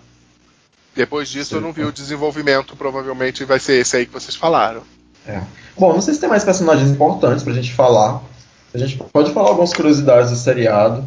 Não, assim, eu acho, acho que o que a gente podia dizer é que, tipo, essa série, ela é produzida pelo Ryan Murphy, mas o roteiro é de um cara, né? Eu esqueci o nome do cara, Gambit deve ter aí. Sim, eu, eu tenho sim, eu anotei aqui. O, o nome dele é Steven Canals. Isso. É, ele, Algo ele inclusive notável deu, sobre ele? Ele deu entrevista esses dias dizendo que a segunda temporada das. Ele quer que a segunda temporada. Bom, antes de dizer isso, eu preciso dizer que a primeira temporada da série nos Estados Unidos começou em julho e já terminou, mas aqui no Brasil ela começou a ser é, transmitida pelo canal FX no dia 28 de setembro. Então provavelmente ela ainda está passando, que é um episódio por semana, são oito episódios, de uma hora cada um. É, no ano que vem, 2019, ela vai estrear na Netflix. E eu vou lhe dizer que é uma hora, é uma hora que passa Muito. rápido, né? Rapidíssima. Rapidíssima. É um seriado maravilhoso. Se quem tá ouvindo a gente não viu ainda, faça esse favor pra sua vida, assista e mande todo mundo que você conhece assistir, porque todo mundo, independente de ser uma pessoa do espectro LGBT ou não, precisa assistir esse seriado, porque ele fala demais da realidade de pessoas que a gente só conhece assim por alto, de pessoas que pra muita gente não passam de lendas, sabe? Não, gente, e é aquela situação. Independente do tema, a série é boa. A ambientação é boa, É. os atores são bons, sabe, a história é boa. A Então- produção é maravilhosa. Eu vou repetir de novo, eu chorei do primeiro ao último episódio. Sabe? Todas as histórias são muito. Todos os plots são muito maravilhosos. Pra alegria de quem já assistiu e já gostou, a segunda temporada já foi confirmada. E os produtores já disseram que eles vão dar um, um salto temporal, porque, se eu não me engano, a primeira temporada vai até 88, começa em 86 vai até 88. E a segunda temporada vai começar em 89, mas chegando perto do último episódio, isso foi dito em entrevista, eles vão dar um salto para o final do, de 1990, porque eles querem terminar a série com o lançamento de Vogue, para trabalhar como é que é, como foi a repercussão da música da Madonna no meio, no meio da galera ali, né? Do, do, Nossa, fiquei do universo arre- dos fiquei arre- personagens. Fiquei arrepiado com isso. É. Perguntado sobre, sobre um provável aparecimento da Madonna no seriado, é, um dos produtores, um dos produtores não, o próprio Ryan Murphy disse que, que não sabe se isso pode acontecer, até porque ele disse que acha, que acha pouco provável que ela participe, porque ele não sabe como ela se sentiria tendo que interpretar ela mesma nos anos 90. Então, Mas muito só se tiver uma personagem Madonna aparecendo justamente isso, chegando no mundo do baile, vendo isso e o clipe saindo depois. Aliás, Hum. os jurados do baile, eu podia jurar que um dos jurados que aparece é um Ele é. dos dançarinos. Ah, é? Ele é. Nos primeiros Ah, episódios, acho tá. que nos dois primeiros episódios, um dos jurados é um dos principais dançarinos de Vogue, que é aquele negro magrinho. Isso, que inclusive né, foi um dos dançarinos da Madonna, blá blá blá. É, que faz aquele Mas- lance com os braços nas costas ali, que fica todo descontorcendo. Exatamente. Mas vamos lá. Algum outro no desse corpo de jurados que eu pensei que justamente isso faria com que o corpo de jurados fosse essa brincadeira de colocar alguém impor, importante ali. É, fosse um easter egg ali, né? Olha- eu não, eu não percebi mais isso. Ele foi o único que eu reconheci. Vocês reconheceram mais alguém? Que eu reconheci, já só teve ele. Mas como tem muito personagem drag, é muito provável que tenham drags famosas na, na- da, da Pois cena é, eu que tava apareceu esperando ali. isso. Eu não tenho essa. Mas eu, eu só reconheci ele. Não tenho essa cultura. Mas ele deu pra reconhecer na hora quando apareceu. tem essa capacidade cognitiva. Não, não tenho essa cultura, gente. Eu não. Vocês sabem que eu não. Você Madonna não é uma pessoa mim. do pop. É, Madonna pra mim é, é uma senhora de 60 anos, mas que eu não Dos acompanho. quadros Eu sei. Eu sei que ela é foda, ok, mas não acompanho nada da carreira nem da vida. Perdão. Eu sei que vocês querem caçar minha carteirinha toda hora que eu falo isso, mas não sei, não Não. reconheço. Mas ninguém é obrigado. Tá, mas aí tem que voltar. O Steven Canals, é, eu queria dizer isso. o Steven Canals, que, assim, ele é o. Como é que eu vou dizer? Porque que, que- o que, que rola? Ele é o roteirista, né? Não sei se ele é roteirista, ele é, é Ah, o é porque é mais de uma pessoa roteirizando, não, não tem É. só ele. Então, assim, a ideia da série é dele, Uhum. né? E isso caiu na mão do Ryan Murphy para produzir. Não, Mas tem, tem- um roteirista mas- trans no seriado. Tem uma roteirista trans no seriado que é a Janet Mock, Isso mesmo. que ela é ativista, é mulher trans e é roteirista da série. Isso então, mesmo. assim, não é só uma questão de atores, né, trans. Né? Tem uma pessoa fazendo o roteiro e essa pessoa também é trans. Eu acho, eu acho que ela só dirigiu um episódio, se eu não me engano, eu não sei. É, eu não, eu não li sobre ela ter dirigido algum episódio, li dela ser roteirista. É, tá aqui, ela dirigiu, ela dirigiu o episódio Loves the Message, Que Deus sabe Que eu acho- que é esse episódio. que eu acho que é o episódio do do karaokê no hospital. Hum, pode ser. É, é- não é o episódio que o Preytel fica cismado com uma música, só fica Uhum. tocando aquela música, e aí depois tem o karaokê no, no hospital. Eu acho que é É, não cheguei, nesse, não cheguei nesse episódio ainda. Você vai chorar. Ai, ai. Enfim, É, mas até agora, desejo, o único, o único- a única cena que me deu esse, esse baque foi realmente essa que eu falei da professora, do Damon e do Preytel chegando no hospital. Essa Uhum. cena me deu um baque, talvez por eu ter achado ela muito bonita também. Então ela me deu esse baque. É uma cena bonita, cara. É, é engraçado isso. É- esteticamente é uma cena bonita. Que ela é muito silenciosa e é só isso, os dois personagens andando lá e quando eles chegam no final, aquele baque de o que é que vai acontecer. E essa, e essa atriz também que faz a professora do Damon, ela é muito boa. Sim, sim. É, é é muito boa e é uma outra mãe, né? Porque ela acaba sendo também uma mãe para o Damon. Tem uma relação muito muito legal entre a Blanca e ela. Aham. Tem Sim. uma coisa de, de cumplicidade, de sororidade, né? De parceria entre a, a Blanca e a, e a professora, que eu esqueci o nome, que é muito Sa- é alguma bacana. coisa San James, San alguma coisa. É, porque O nome da a- professora? O nome É. da atriz ou o nome da professora? O nome da professora é a- a Helena. professora. Helena. Helena. Porque é, ela precisa que o Damon tenha disciplina Aham. para né, continuar a carreira de bailarino. Né? E a Blanca que, que vai prover isso. Né? Na realidade, as duas provêm isso, mas elas atuam em parceria Exatamente. para não deixar esse garoto se perder. E ela tem todo esse background ainda do outro aluno dela, que, Sim. entre aspas, não que, não, ele não, não que se perdeu, mas que teve esse, essa coisa no meio do caminho dele, que foi ter contraído HIV.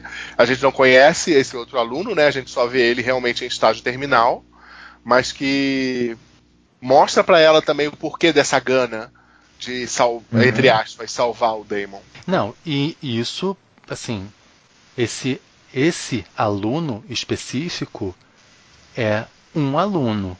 Você imagina quantos alunos ela não teve nesta situação? Aham, sim, Uhum. sim. Que ela é uma professora de uma escola de dança em Manhattan, né? Então, assim, quantos alunos ela não teve nesse mesmo lugar? Que é uma coisa que a Madonna mesma fala, né? Que, uhum. que, que, os bailarinos dela adoecendo e morrendo, as pessoas próximas a ela adoecendo e morrendo. Essa professora deve ter passado por uma situação bem semelhante. E vamos lembrar uma coisa, porque Pose, assim, né, que é muito difícil você achar atores da idade, entre aspas, real. O Damon, você vai dizer aí que ele vai ser um garoto dos seus 16, 17 anos. Sim. Uhum. Sabe? Por mais que o ator definitivamente não passe isso, mas é só para dar essa noção do impacto que deve ser para essa professora perder alunos assim. E sabe o que eu vou dizer agora? É, muito dificilmente uma pessoa não gay assistindo essa série teria essa visão da professora. Essa visão que a gente de imaginar que ela já teve outros alunos, que ela já passou por isso, que o personagem tem um background que não é mostrado na série, mas que a gente deduz por causa ah, dessa não. nossa vivência, né, de, de, poxa, olha o discurso da Madonna, olha, né, quantos alunos ela já pode ter tido, assim, e acho que essa é uma visão que muito provavelmente poucas pessoas que não são do nosso meio têm. Eu sei que você está tentando conduzir isso para o final Tô. e não está conseguindo porque a gente está interrompendo, mas eu só queria perguntar uma coisa, ou, ou, ou talvez falar uma coisa e queria saber de vocês. Eu acho que assim, eu não sei, tudo bem, eu posso estar correndo o risco de estar falando porque a série é recente e porque eu vi a série há pouco tempo. Né, na realidade eu vi acompanhando, né, baixando os episódios, porque eu baixo mesmo, baixei todos e assisti logo no, no dia que saía. Mas assim, acho que a série é a série que eu mais me identifiquei. Já, assim, já vi, já assisti, já acompanhei outras séries que de alguma forma tinham um universo LGBT. Mas assim, essa é a série que eu mais me identifiquei. Eu e tava reparando isso também. Eu não tenho nenhuma identificação, ou pouquíssima, baixíssima identificação com esse universo pop, Madonna, e diva, e drag queen, e RuPaul. Não assisto, não tenho nenhuma identificação com isso, assim, não, não é um apelo para mim. E também, por outro lado, eu assisti Looking, e tinha muito nojo daquela, daqueles personagens que para mim eram falsos Sabe? Para mim, Looking. Assim, acho que é uma série muito. de você, mas tudo bem. Não. Para mim é uma série muito importante. Em termos de representatividade, acho que tem que existir. Talvez eu não seja o público-alvo de Looking. Eu acho que é muito isso. Looking. E, e aí eu vou concordar com você. Looking não me representa. Por mais que eu ainda assim considere aqueles personagens muito verdadeiros mas não me representa de maneira nenhuma. Exatamente, são verdadeiros, mas assim, seri são verdadeiros, mas aquelas pessoas não seriam minhas amigas em Exatamente. Exatamente. Aquelas pessoas não são da minha realidade e assim. E, Já e... eu me vejo naquele universo. Sim. E, e o, o protagonista de Looking, para mim, ele é um cuzão. Ele é deplorável, tipo, ele é ridículo. É, é white people problem, sabe? O tempo inteiro. E, e, e aí ele é muito babaca. Então eu tinha muita Gente, raiva de assistir aquilo.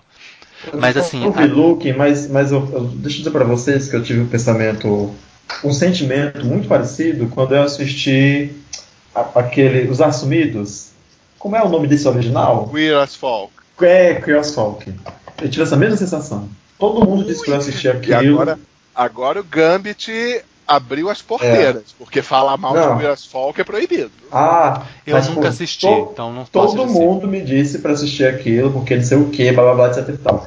Aí quando eu fui ver o, o protagonista, meio que o, o semi-protagonista da série, era aquele cara que era nerdinho, que colecionava quadrinho, figura de ação e não sei o que, e eu pensei, olha, identidade, né? E vi nesse cara. Mas depois eu pensei que ele era um tremendo idiota, e disse, não sei esse cara. Sabe? Eu não, eu não me identifiquei com nenhum dos personagens ali. Eu acho o cara que, que era bonitão era um tremendo de... babaca, o outro que era novinho era um tremendo babaca. A questão sabe? de Queer Folk é que ela foi muito pioneira. Então eu acho que isso deixou uma marca forte. Mas é o mesmo esquema. Não, a série não fala comigo, aqueles personagens não falam comigo. Eu Sim. me vejo muito em Pose. Pose me representa. Eu conheço, por mais que eu não tenha. De novo, são arquétipos, por mais que eu não viva nos Estados Unidos. Eu conheço muita gente que se encaixaria naqueles arquétipos. A minha juventude foi com pessoas que se encaixam naqueles arquétipos. Então, é uma série que, com a qual eu me identifico muito. Sabe? É porque nós somos marginais. Pode ser.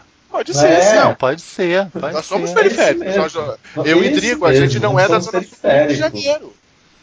Sabe? É. Que aí o gay que é mostra em Looking, ele é o gay zona sul do Rio de Janeiro. Sim, Nós não somos esse gay. Uhum. exatamente. Eu- acho que tem muito, é, acho que é- é- tem muito a ver com isso. Não necessariamente a a coisa de ser trans e tal, é a coisa de ser periférico. É a coisa de, de, de ser, de, de, de ser, de ter o meu tom de pele. É porque, é porque em, em Pose parece que os problemas são mais de verdade. Não que nos outros seriados não, se, não tem ninguém com esses problemas que as pessoas dos seriados têm. Mas eu, eu sinto que os personagens de Pose são mais reais. Eles enfrentam problemas de, de, de ter que arranjar trabalho para não ficar sem ter o que comer.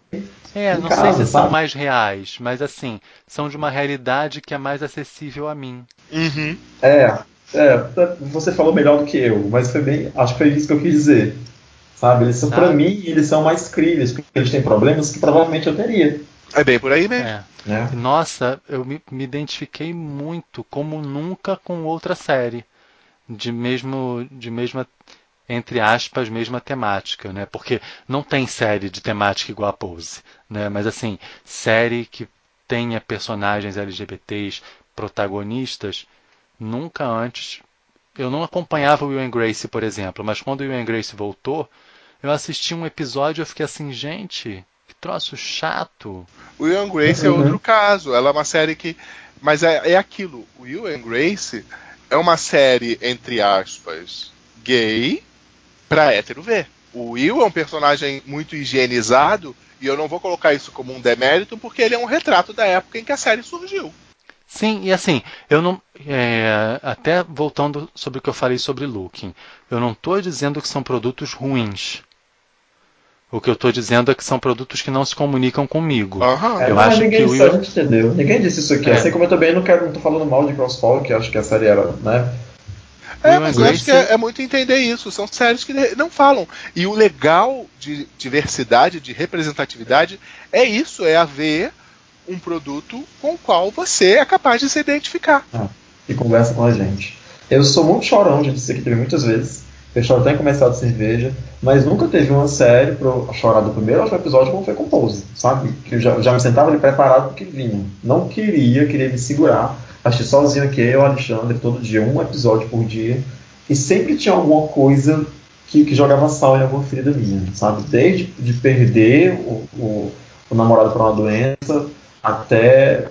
Ai caramba, eu, eu não quero dar o plot twist da Índia, mas. Porra.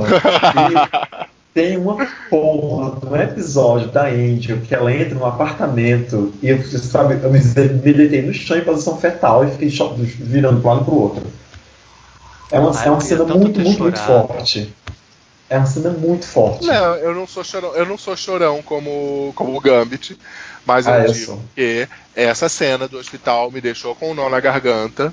O drama da Electra, embora não tenha me emocionado até onde eu assisti, quando eu percebi essa coisa de ela ter essa casca dura, mas que por dentro ela é humana pra caramba ainda, que ela sofre pra caramba, isso me tocou, sabe?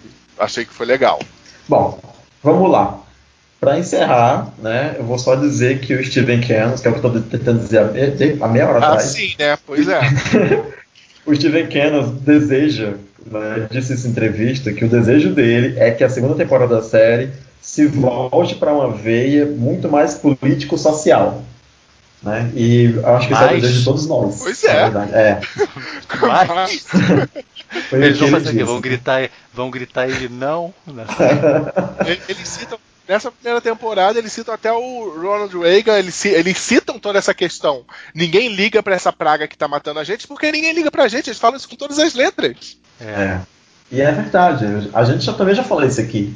Né? Aham. Enfim, Pose é uma série que nos representa, então nós três recomendamos muito que qualquer pessoa que esteja ouvindo a gente assista e que mostre para sua mãe, para seu pai, para seu avô, para seu papagaio, para todo mundo, é uma série necessária. É, vou pedir para os meninos se despedirem, por favor, José. Oi. Ah, não, vou, é, vou me despedir. Oi, não, querida, falar, Eu só vou falar um negócio que. Pra quem gostou da ambientação, pra quem tem curiosidade também de ver um pouquinho mais sobre essa época, tem uma outra série que também é muito boa, embora seja é a mesma temática, mas com um viés diferente, que se chama Angels in America. E que também se passa nos anos 80, também tem como pano de fundo essa questão do surgimento da epidemia de HIV, mas são, é um viés diferente que ela está mostrando e é uma série que ela tem uma coisa assim meio que de realismo fantástico. É relativamente. Nova, velha. Deve ter uns 5 ou 6 anos que isso saiu, tá? É baseada numa peça. O elenco é estelar, assim, tem Mary Streep no elenco, tem Emma Thompson, assim, é, Al Pacino, assim, o elenco é fantástico. E é muito uma coisa dessa. São vários personagens, são várias situações nessa época e que tem um personagem como fio condutor. Assim, quem tiver ficado na vibe, né, por essa ambientação, por esse período, por esse tema, é algo que vale a pena procurar, tá? Angels in America. E tchau, gente. Foi ótimo falar da série, gostei pra caramba. Uma pena eu não ter conseguido assistir tudo com vocês, mas tá complicado. Drigo. Então, também vou falar de uma série que não tem nada a ver com Pose, mas talvez tenha. Mas é porque eu não consigo assistir Pose sem pensar em Carrie Diaries, que é a série que fala da adolescência da Carrie de Sex and the City. Nossa, você deve ser uma das únicas 20 pessoas que assistiram isso. Então, porque nessa série, que que é- o que, que rola? A Carrie mora num subúrbio em Nova Jersey, mas ela consegue um estágio numa revista, que eu agora não lembro qual é a revista, mas é uma revista foda americana. De repente a Time, sei lá que revista que é. Mas eu não sei, é uma revista que tem moda e tal, mas é uma revista foda. E a chefe dela é a Larissa Loughlin, que é a atriz que fazia a a Amanita de Sense8, aquela negra maravilhosa. E essa mulher, essa chefe da Carrie, da jovem Carrie, ela é uma mulher louca, louquíssima, a mulher é super influente, é, entende de moda, de, de- tem conexões no mundo da moda, do cinema, da- do, do marketing, das festas, e era uma mulher extremamente para frente, moderna. O que eu quero dizer é que eu vejo essas séries se cruzando. Eu imagino a Larissa levando a Carrie para um baile e a construção da Carrie como pessoa passando por aquilo ali. Eu fico pirando com esse crossover que nunca existirá. Mas é porque eu, eu, eu, eu vejo essa personagem transitando por esse espaço. Não só por ser negra e tal, mas eu acredito que a Larissa ela teria sido influenciada pela cultura dos bailes e feito, por exemplo, uma capa, um ensaio fotográfico com aquelas pessoas ou com aquele universo. Então, se alguém quiser assistir Carrie Diaries e ficar pirando nesse crossover maluco, assista. A série só teve duas temporadas. Assistida por outras 19 pessoas além do Drico. Ai, que humilhação. É, eu vou me despedir de vocês, desejando que um dia a gente consiga fazer uma gravação que dure apenas uma hora e vinte, uma hora e meia, e não duas horas e vinte minutos, para facilitar a vida desse pobre editor. Muito obrigado para quem ouviu a gente até agora. É, a gente fala, se despede por aqui e até o próximo episódio. Tchau. Até agora. Isso. Eu hoje fui para a primeira para a primeira reunião do grupo de autodefesa LGBT e eu tô gostando disso estar unindo a gente de novo, porque eu acho que é o que a gente tem que seguir, independente de quem for eleito, seja ele não, seja Haddad, a gente tem que continuar lutando.